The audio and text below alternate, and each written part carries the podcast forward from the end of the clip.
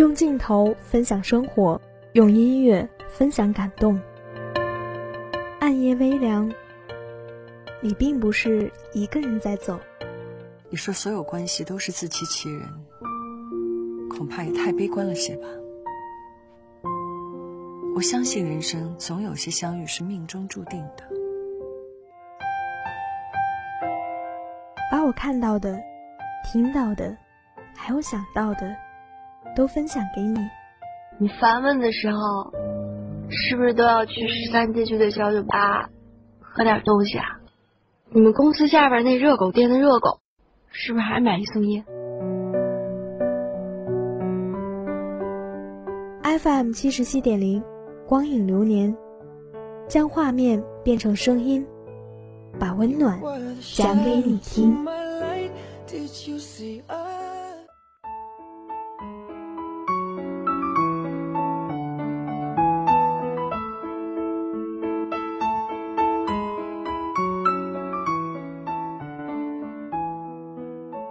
FM 七十七点零，光影流年带你走进文字电影的世界。这里是你们的老朋友志昂。有人问：希望是什么？在电影《流浪地球》中有这样一句台词：“希望是这个时代像钻石一样珍贵的东西，无论是科幻世界还是现实世界，当我们遇到困难险阻，甚至危难关头，我们都应该选择希望。”俗话说：“不积跬步，无以至千里。”《流浪地球》就好像带着一种使命感来填补中国科幻电影的空白，让中国科幻电影终于不再流浪。这不得不说是新时代下中国科幻电影的希望。那么接下来，让我们一起欣赏电影《流浪地球》。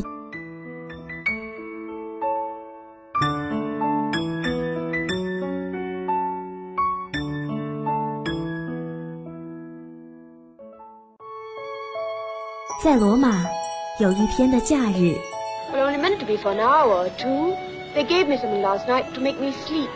在乱世，遇见一辈子的爱人。When you came into second grade with that stuck-up nurse, you looked like a lost princess. What made you give me that one? 和我一起听左耳，听不到的诚恳。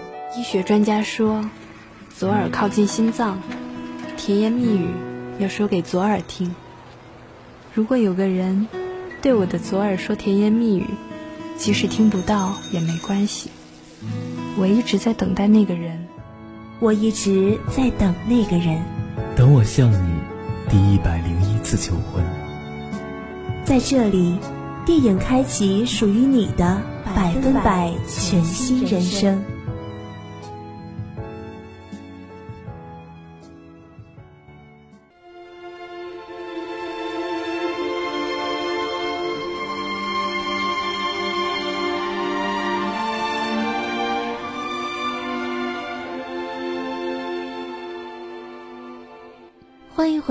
这里是志昂。《流浪地球》作为中国科幻电影的鼻祖之作，是根据刘慈欣同名小说改编的。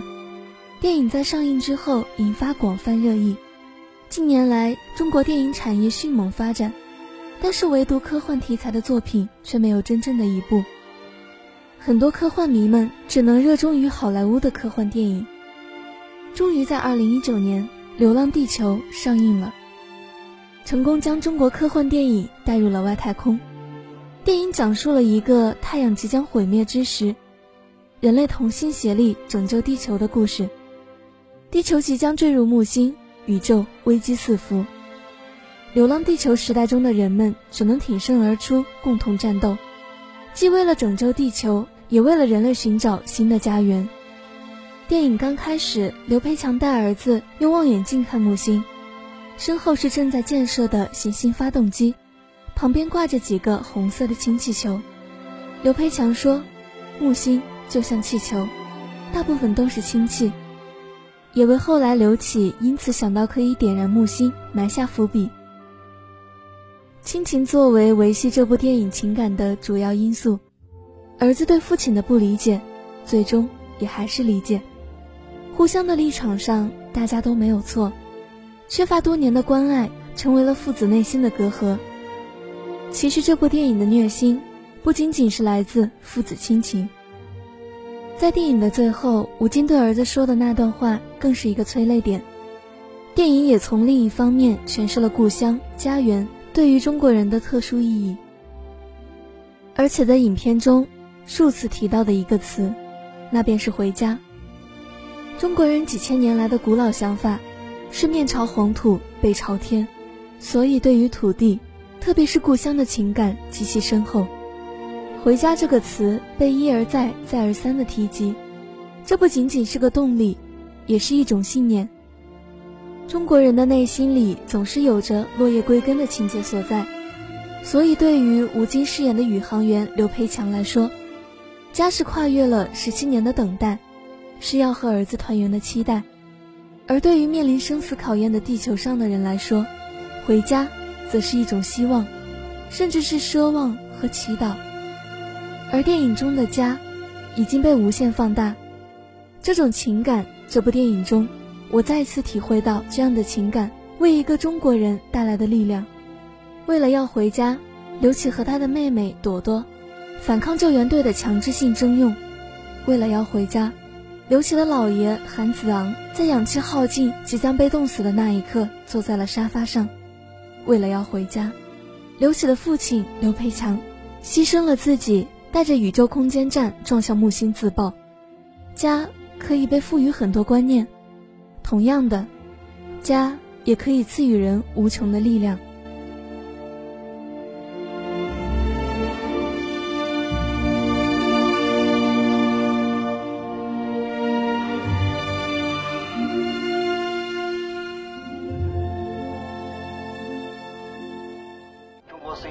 幺杠幺幺救援队，这里是空间站。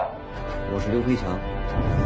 空间站有三十万吨燃料，爆燃直径可达五千公里，点燃空间站就能点燃木星。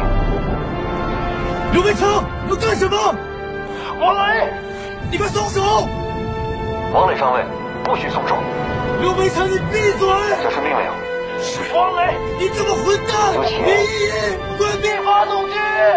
刘启，闭嘴！闭嘴！闭嘴！儿子，闭嘴！儿子，对不起，爸爸又要去执行任务了。这是爸爸一生中最重要的任务。你说过，我能看见木星的时候，你就会回来。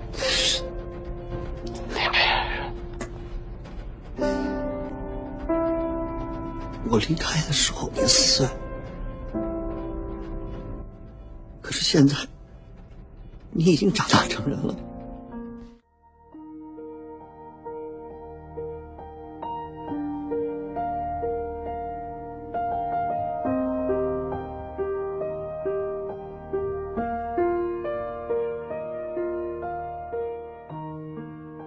对于科幻叙事作品而言。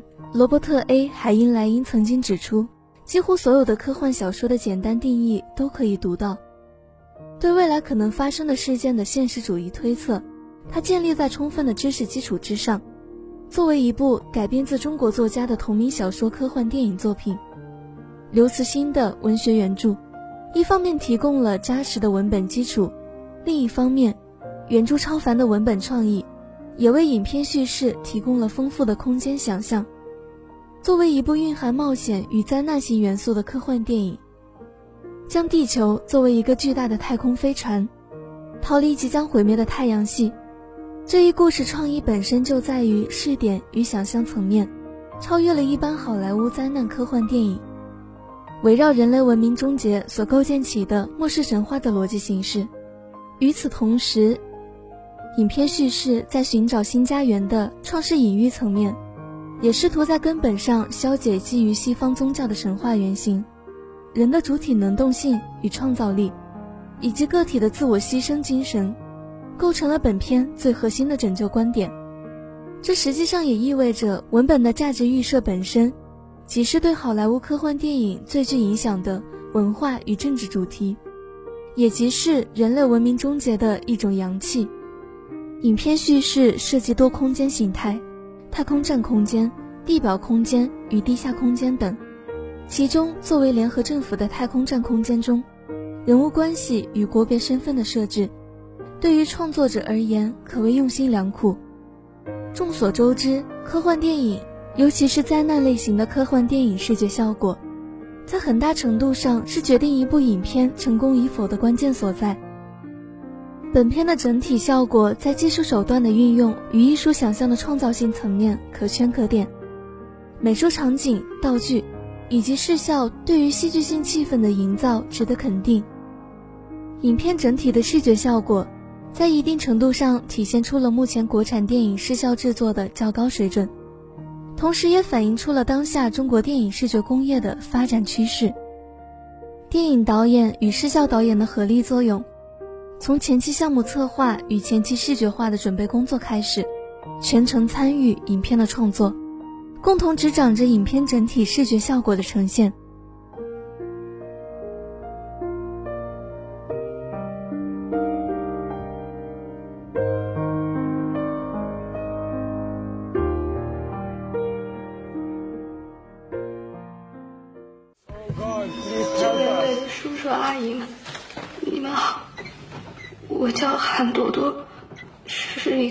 中学生。我们的救援队正在执行最后的救援任务。我现在很害怕，腿在止不住的发抖。我只能看着大家拼尽全力，我什么忙也帮不上。昨天老师还在问我们，希望是什么？在这之前。我根本不相信希望这种东西，但现在我相信，我相信希望是我们这个年代像钻石一样珍贵的东西。希望，希望是我们唯一回家的方向。回来吧，加入我们一起战斗，点燃木星，救回我们的地球。我们就在苏拉维西三号转向发动机指挥中心，正在王磊上尉的指挥下行动。中国 CN 幺七幺杠幺幺救援队，韩朵朵。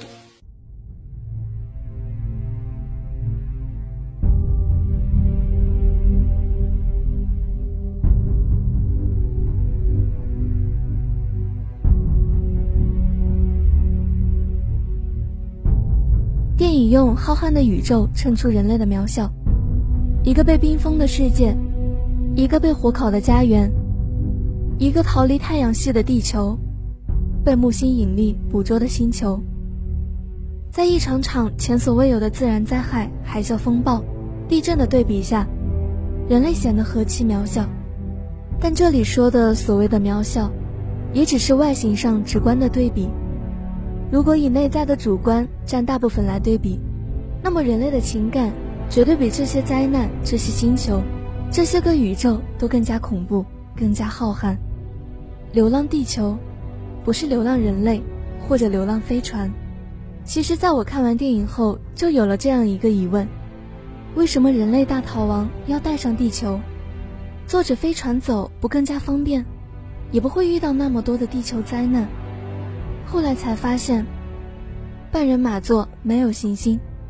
最近有行星的恒星在八百五十光年以外，目前人类能够建造的最快的飞船，也只能达到光速的百分之零点五，这样就需要十七万年的时间才能到那儿。飞船规模的生态系统连这十分之一的时间都维持不了，只有像地球这样规模的生态系统，这样气势磅礴的生态循环，才能使生命万代不息。人类在宇宙间离开了地球，就像婴儿在沙漠里离开了母亲。在电影中，从开始在上海爬梯时，老爷与搜救队刚子的牺牲，到刘培强的好友俄罗斯宇航员的牺牲，再到后来搜救队队长和很多队员的牺牲，还有那些全球各地为了完成运送伙食任务而半路夭折的分队，所有的牺牲与奉献。都是因为在《流浪地球》这一计划实行的特殊时期，只有全球形成统一有序的集体，才能保证人类渡过难关，延续下去。因此，必须像军人那样服从命令，听从指挥，不惜一切代价去完成任务。所以在电影里，当每个人物奋战至死的时刻，没有强烈的惋惜之情，更多的像是对那种建设新中国前仆后继、浴血奋战的无名战士们的尊敬和感动。他们怀抱着一种信念，怀抱着愚公移山一样的精神，不怕牺牲，奋勇向前，相信明天会更好。这样的精神赋予了这部电影史诗级的厚重感，宏伟而壮丽。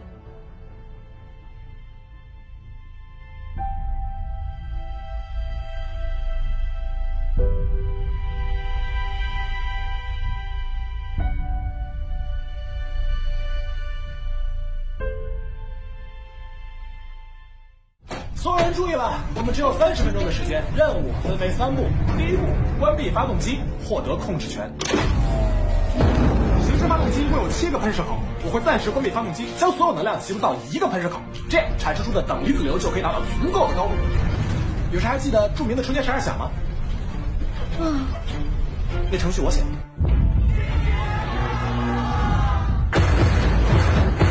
那你很无聊。我会用它覆盖之前的程序，这样就可以获得控制权了。第二步，程序被覆盖之后，自动解锁装置就会失效，必须手动解锁。王队，还有小天线，大刀吧，创可贴。哎，我叫 whatever。手动解锁任务就拜托诸位了。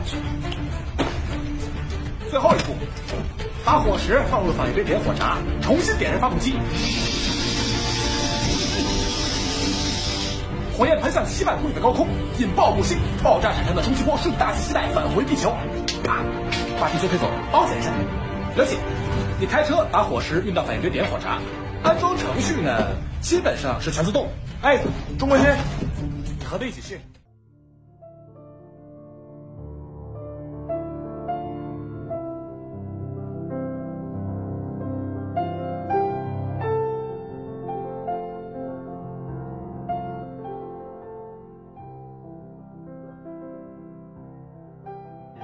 流浪地球》里对人的心理和态度表面是一种极端的冷漠，但其实如同火山熔岩，一直在内心存着一种爆发状态，如同那些被挖去成为燃料的巍峨山峰，那些被蒸发、被摧毁的城市遗迹，那些永远远去却永远存在记忆里的回忆，那些站在山坡上可以看见的绿意与春风。那些曾经的海浪拍袭带来的新鲜味道，我们逃离了太阳，仿佛一种拖着斑斑血痕向前行进的死亡道路。这总是让我想起普罗米修斯，和那个永远在推石头上山的国王。在黑暗的道路上义无反顾地面对，没有边际，没有同类，没有生命的前进。当你回望，你会看见你所有的美好。都迅速地从你生命道路的两边向后倒退，在你的面前，永远是不能言说的孤独、死亡、窒息、冰冷、灼热，和生命像那闪烁的烟火，迅速的产生又泯灭。这种清淡又暗藏着对所有物体失去的无奈，好像伸出去的手在黑暗中，再也没有拉住同伴，好像向着深海坠去时。回忆在眼前，一闪而过。好了，那今天的光影流年到这里就要跟大家说再见了。是的，同样的，这一学期的时间也很快就过去了。希望大家的学习都收获满满。我们下学期再会。